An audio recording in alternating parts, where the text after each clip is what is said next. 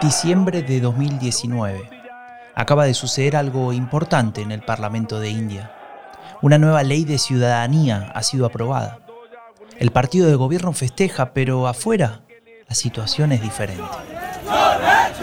Las protestas se multiplican, se extienden por varios días y recién al quinto habla el primer ministro. Se llama Narendra Modi. Ningún indio tiene por qué preocuparse por esta ley. Esta ley es solo para aquellos que sufrieron años de persecución en el exterior y que no tienen un lugar a donde ir, excepto a India. Modi intenta justificar esta decisión de su gobierno, en especial ante la comunidad internacional. Pero Modi no lo cuenta todo. No explica que esta es una ley que discrimina, que tiene un criterio de exclusión, y tampoco dice que ese criterio de exclusión es religioso. Nunca antes se había usado la religión como criterio para adquirir la ciudadanía en India. La nueva ley deja sin esperanzas a los refugiados de religión musulmana. Ellos no están en la lista. Ellos no tienen lugar en la India que el primer ministro Modi está diseñando desde hace años. Se trata de la India del supremacismo hindú.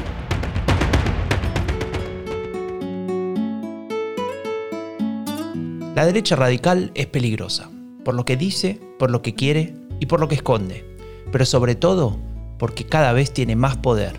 Y lo peor es que todavía no nos dimos cuenta. La elegimos, la votamos, le entregamos nuestra confianza.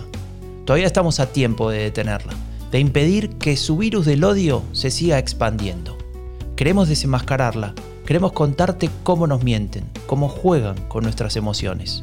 Yo soy Franco Deledone y te doy la bienvenida a Epidemia Ultra, el podcast que te cuenta lo que esconde la derecha radical. Hoy presentamos India, el supremacismo hindú como estrategia de construcción ideológica. O cómo la ultraderecha justifica la discriminación de millones.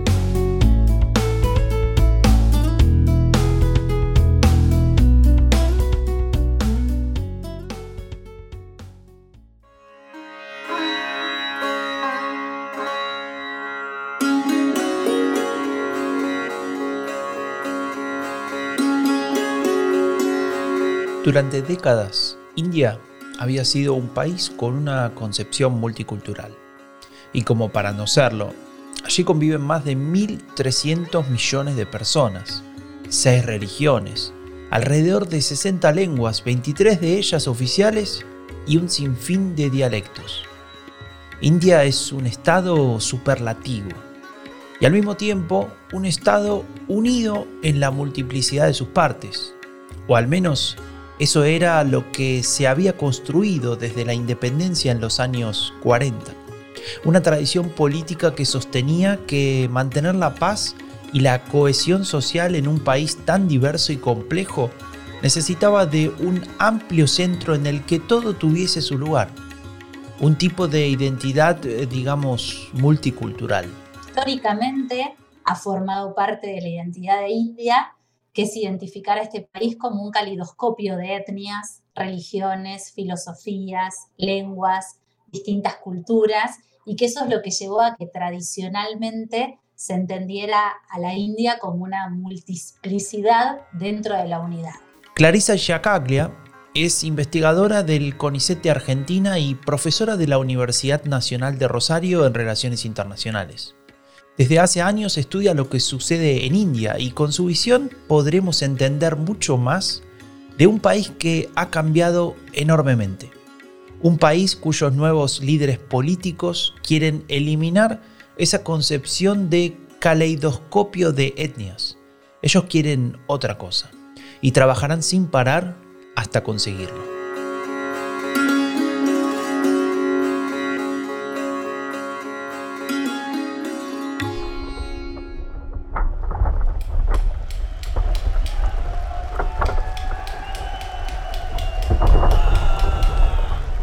150.000 personas trabajan como obreros sin descanso, pero no están construyendo nada.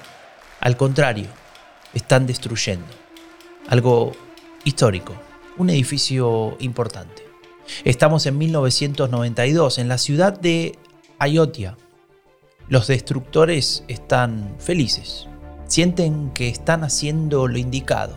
Creen que tirar abajo esa mezquita es lo justo. Se sienten parte de un hecho histórico. La demolición es la culminación de una larga lista de incidentes en torno a este templo. Un edificio muy importante, un edificio histórico. ¿Por qué? Te preguntarás. Y porque en el siglo XVI una mezquita fue construida en el lugar de nacimiento de Rama, la mayor deidad hindú, o al menos eso es lo que sostienen algunos hinduistas. La movilización es promovida por un grupo radicalizado que se identifica con el nacionalismo hindú. Ellos cuentan con el apoyo de otras organizaciones, entre ellas una fuerza política. El Bharatiya Janata Party. Un nombre que ahora te parece raro, pero que es el nombre más importante en esta historia. Pero antes de eso, volvamos a 1992.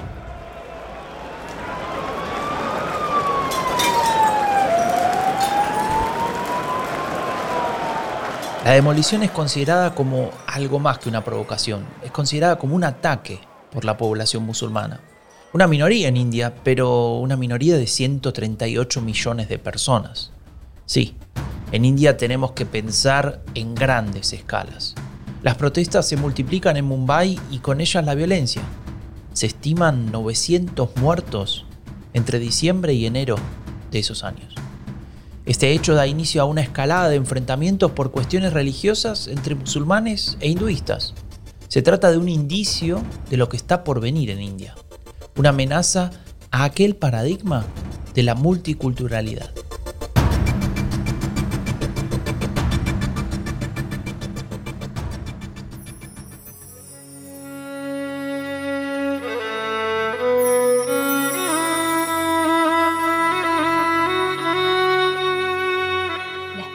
Para mí deriva del partido del Congreso, es política. Giacaglia está hablando del partido más importante de la historia de India. Se trata del Partido del Congreso, o por su nombre oficial, Indian National Congress. Y no es otro que el partido con el que Mahatma Gandhi logró la independencia de Gran Bretaña, una fuerza política que llevó las riendas del país durante décadas, al menos hasta ahora. En la medida en que el partido del Congreso se va debilitando, que prácticamente era considerada la nobleza de India, porque sabemos que son todos parientes, gobierna Nehru, luego gobierna su hija, luego gobierna, eran todos parte del mismo clan, eh, un, partido que gobierna durante tantos años eh, había establecido políticas clientelares eh, y un, nivel de corrupción que claramente va a, a perjudicar y va a, ser, va a provocar un hartazgo en la población en general. Eh, sobre todo esto lo, va a ser muy determinante en la elección del 2014. Es justamente en ese año en el cual aparecerá una nueva figura en la política nacional. Y en India ya nada será como antes.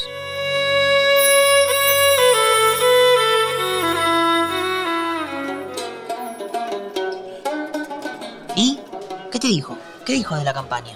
Que quiere estar en todas partes, quiere llegar a todos, va a usar de vuelta los hologramas. Sí, escuchaste bien, hologramas. El candidato quiere usar hologramas para llegar a más gente, a todos, de ser posible. Se llama Narendra Modi. Es el líder del Bharatiya Janata Party, que en español se puede traducir como Partido Popular Indio. Su experiencia le ha demostrado que el contacto directo, aunque sea virtual, es muy importante. No le importa que la elección involucre a 800 millones de personas. Hará todo lo que esté a su alcance. Sabe que tiene una gran oportunidad frente a él. Sabe que 2014 puede ser el año en el que se convierta en el primer ministro de India. Sabe que se trata del primer paso para desplegar su ideología supremacista. Esto es consecuencia de una crisis y de un total caída de lo que fue el partido del Congreso. Y en ese desgaste que se ve hasta el día de hoy, es donde se puede explicar el surgimiento de, esta nueva figura en torno a Narendra Modi y en torno a este, este partido nacionalista. En el 2014, luego de 13 años al frente del Estado Federado de Gujarat, Modi y su partido, el Bharatiya Janata Party, aprovecharán electoralmente la decadencia de su competidor más importante y llegarán al poder.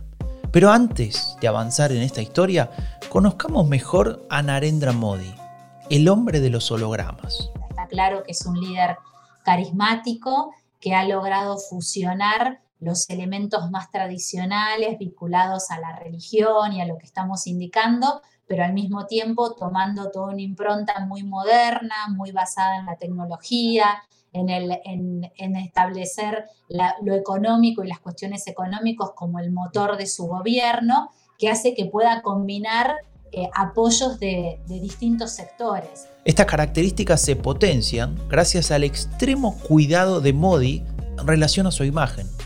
Y aquí lo digo en el sentido más literal del término. Su peinado, su barba, la simpleza de su vestimenta, los colores que utiliza, incluso el cuidado de sus gestos y su posición corporal son parte prioritaria del diseño comunicacional. Y el impacto en la población es tan grande que hasta una empresa textil le pidió permiso para lanzar un modelo de camisa con su nombre, la Modi Kurta. Así es como entre los militantes del partido vemos algo más que militantes. Vemos miles y miles de Narendras Modis. Pero en ese primer momento era uno de los, de los primeros en tener una actuación tan protagónica dentro de las redes sociales, con una llegada que le, permita, le permitía conectar directamente con las generaciones más jóvenes, que sobre todo para la primera elección de 2014 fueron bastante determinantes para, para el éxito en esa elección. Pero solo con ese grupo no le hubiese alcanzado para llegar al poder. Su propuesta lograba seducir a otros sectores. Así lo describe Giacaglia. A los sectores de la clase media, eh, sobre todo por esta imagen que tenía de ser un gestor económico muy bueno por los números y la situación económica que estaba en el estado de Gujarat, que era donde él había gobernado hasta ese momento. Entonces la clase media se siente muy atraída por esa situación y porque también tenían una visión muy crítica en relación a los subsidios sociales que el Partido del Congreso eh, realizaba para los sectores más empobrecidos de la India. Con este combo de carisma y discurso atractivo para sectores jóvenes y medios, Narendra Modi tenía mucho a favor para imponerse en 2014. Sin embargo, el golpe final, ese que dejaría knockout a su contrincante, no vendría de lo que ofrecía la figura de Modi, sino de un error no forzado del propio partido del Congreso.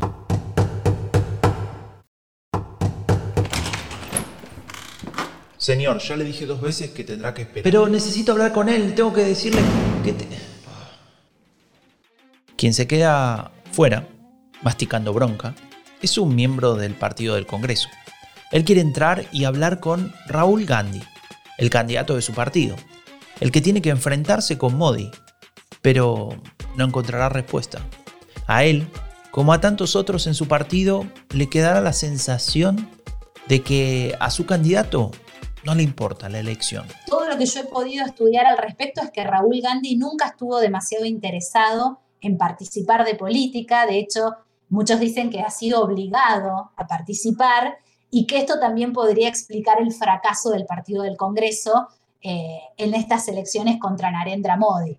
Y Narendra Modi siempre intentó eh, identificar a la figura de Raúl Gandhi como una figura asociada a la élite, a la vieja tradición política y corrupta del Partido del Congreso y que él en cambio venía a representar lo nuevo, sobre todo, porque otro dato importante que no hay que dejar de tener en cuenta es que Modi proviene de una clase, de una casta baja, era vendedor de té cuando era niño y que él mismo en su persona reconoce la posibilidad de haber hecho una movilidad social más allá de la condición que tenía determinada por su casta.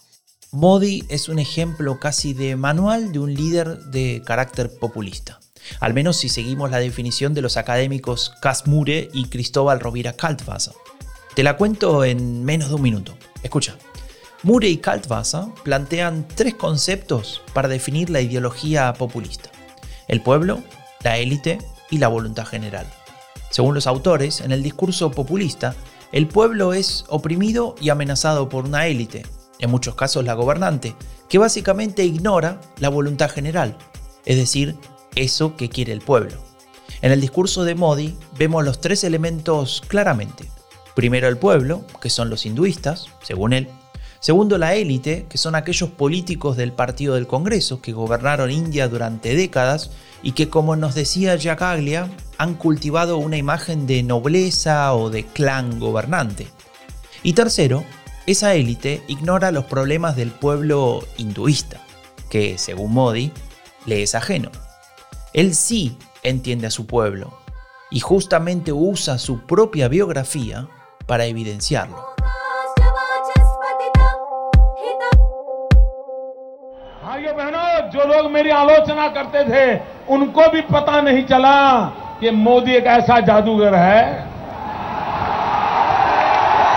Modi lo ha conseguido. Ha ganado la elección de 2014 y no solo eso, ha logrado mayoría en la Cámara, algo que no sucedía en India desde hacía más de 30 años. El líder del Bharatiya Janata Party iniciará en la India un cambio radical, algo que va más allá de lo que hemos escuchado hasta ahora sobre su figura, algo cuya explicación podemos encontrar en su pasado.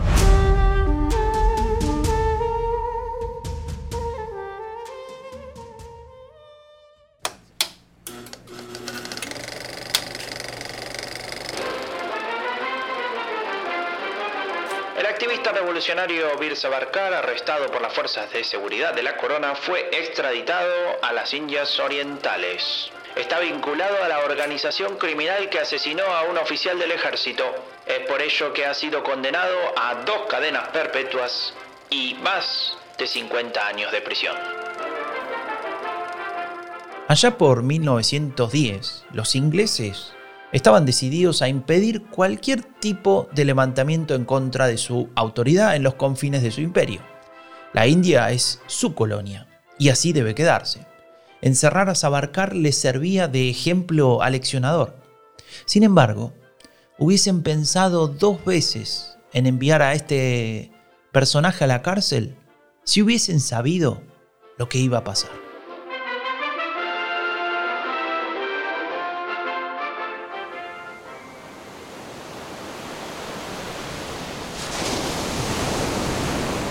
El Océano Índico.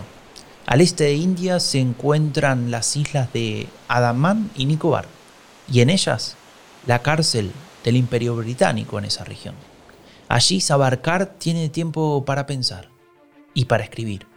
En sus 10 años preso aprovechará el tiempo para escribir un libro que sentará las bases de una ideología supremacista, un pensamiento que busca naturalizar la idea de que India le pertenece a los hindúes la idea de una nación homogeneizada, la idea de una hegemonía cultural. Este libro titulado Hindubba, ¿quién es un hindú?, será el fundamento del nacionalismo hindú más violento, más identitario y más radicalizado. Diversos grupos extremistas hacen propias las ideas de Savarkar. Uno de ellos, el Rastriya Swansevak Sangh, conocido como el RSS, será el perpetrador de un asesinato que sacudirá al mundo entero.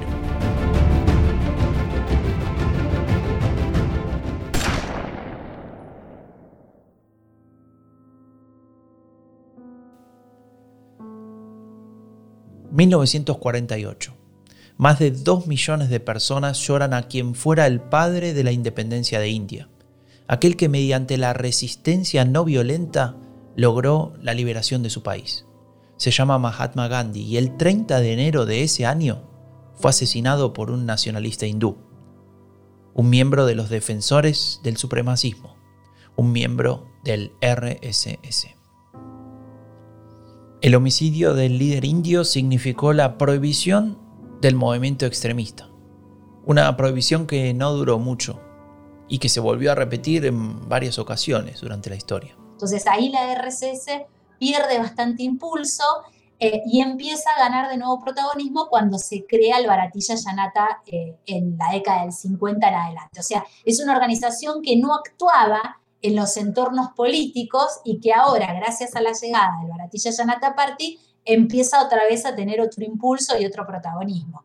Y es mucho más emblemático aún tener en cuenta que Narendra Modi es personalmente un hombre profundamente religioso y que desde los ocho años es miembro de la RSS eh, y ha trabajado activamente dentro de esa organización. Entonces, eso eh, lo coloca en un lugar donde desde, la mirada de sus detractores y desde las miradas más críticas, eh, es justamente criticado por esa razón, por formar parte de una organización que en realidad es es considerada xenófona y es considerada fundamentalista y radicalizada. La pertenencia de Modi a esta organización deja de manifiesto su bagaje ideológico, ese que lo lleva en 2019 a impulsar aquella ley del inicio de este episodio en la que los refugiados musulmanes quedan absolutamente excluidos del asilo en India por el mero hecho de pertenecer a esa minoría religiosa. Sin embargo, Modi fue cuidadoso en su accionar. No mostró sus rasgos más radicales apenas llegó al poder. Al contrario, fue preparando el terreno de forma bastante meticulosa. Cuando llega justamente para poder aminorar todas estas críticas y poder eh, consolidarse en, lo que implica la llegada al poder, donde verdaderamente el acercamiento es más tibio en un primer momento frente a lo que había sido la maquinaria del partido del Congreso, durante esos primeros años, tanto a nivel discursivo como a nivel de las acciones, no hubo demasiadas eh, medidas que uno pudiera llegar a pensar que esto que él sostenía en sus, en sus cuestiones personales, en función de su religión y en función de las prácticas que hacía eh, en su foro interno, por decirlo de alguna manera, se trasladaran a la política. Pero eh, a medida que van avanzando y van pasando los años, se van viendo ciertas acciones que muy concretamente podemos ver. El tema de retomar la propuesta de construir este templo que mencionaba hoy anteriormente, eh, por lo tanto dejando de lado la idea de que fuera una mezquita y que sea un templo hindú. Esto es algo que se sostiene discursivamente durante el primer mandato y que ahora se está empezando a llevar a la práctica. Es decir, Modi va incrementando paulatinamente los niveles de radicalización a medida que su poder y su popularidad se va solidificando.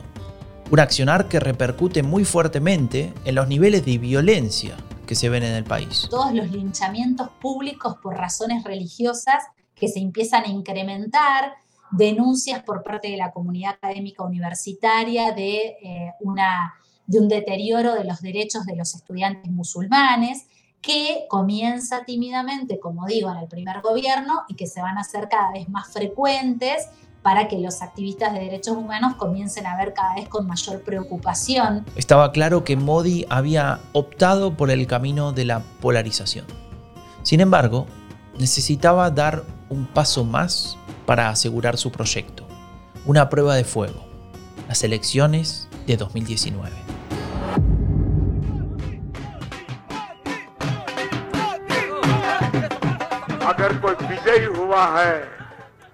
तो हिंदुस्तान विजयी हुआ है अगर कोई विजयी हुआ है Si alguien ganó hoy, fue India.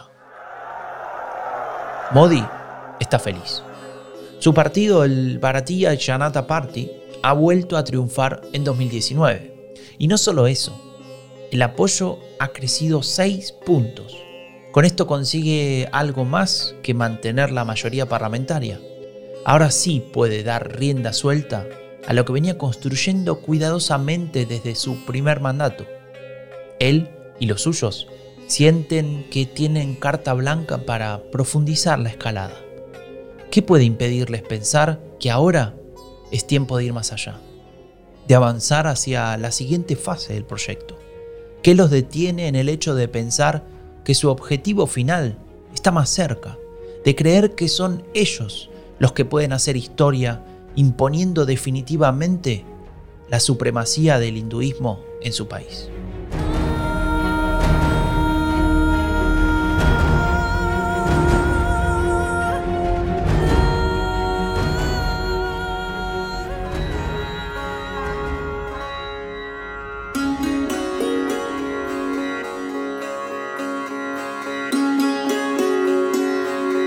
Modi no es un improvisado, al menos hasta ahora no lo ha sido. Por eso despliega una doble estrategia. Por un lado trabaja fuertemente en la diplomacia del yoga. Con ella intenta internacionalizar el hinduismo y relacionarlo con los valores asociados a esa disciplina como la armonía, como la paz. Su intención, legitimar su discurso nativista, es decir, la idea de que la sociedad debe ser homogénea, sin migración, y en este caso sin otras religiones. Pero por otra parte, no detiene el curso hacia la polarización total en su país. En poco más de un año de su segundo gobierno ya ha generado fuertes conflictos internos, por ejemplo, con las regiones de Cachemira y Chamu, lugares que casualmente poseen una gran cantidad de musulmanes. Les ha revocado la autonomía y con ello ha provocado fuertes protestas. A eso se suman sus teorías conspirativas con las que ha asociado al origen de la pandemia con un malévolo plan supuestamente perpetrado por los musulmanes. El líder del Bharatiya Janata Party no parece tener pensado cambiar la fórmula que lo ha llevado a la cima del poder político en su país. No parece importarle que sus dichos desemboquen en linchamientos públicos, en violencia sin cuartel, en la eliminación del prójimo.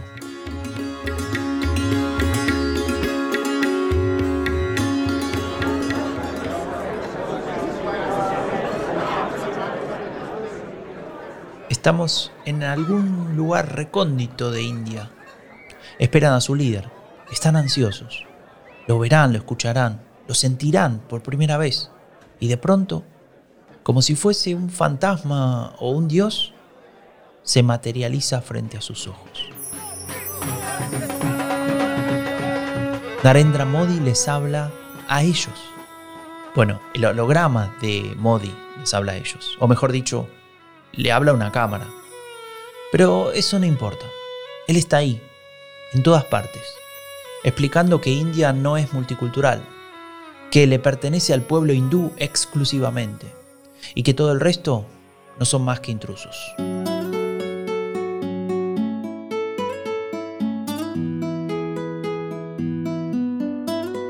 Modi dice defender una cultura, una religión, un idioma, pero en realidad su accionar demuestra que él solo defiende la exclusión, la intolerancia y la persecución de las minorías, de los débiles, de esos que no son iguales a él.